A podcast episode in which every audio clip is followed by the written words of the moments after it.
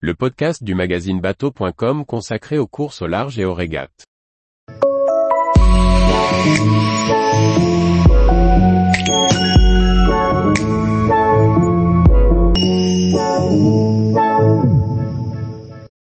Journal de la course au large, Jules Verne, Ocean Race, Golden Globe Race, Windsurf et Solitaire.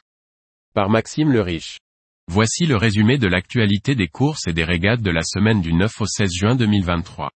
Au programme, un crash, des victoires, une annonce, des binômes et une sélection de nouvelles aventures.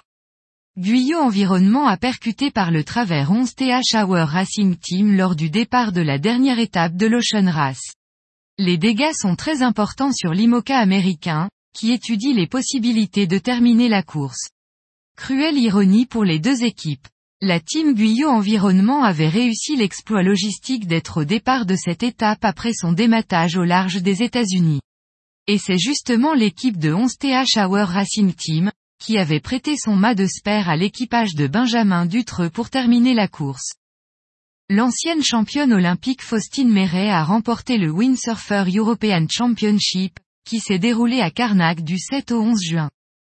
Le skipper de Quessio, victorieux du dernier Pro Sailing Tour, embarque en binôme la navigatrice Audrey Augereau sur la prochaine Jacques Vabre. L'équipage de la Grande Pirelli a remporté cette course de 1000 milles en Manche et en mer Celtique, au départ et arrivé à Caen. La navigatrice Alexia Barrier a officialisé son projet de trophée Jules Verne à bord du Maxi Trimaran IDEC, et avec un équipage entièrement féminin.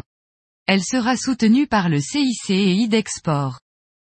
Le dernier concurrent de la Golden Globe Race 2022 a coupé la ligne d'arrivée le vendredi 9 juin 2023. Mais ayant fait une escale technique, Jérémy Bagshaw ne figure pas au classement principal. Remise des prix au Sable d'Olonne samedi 24 juin.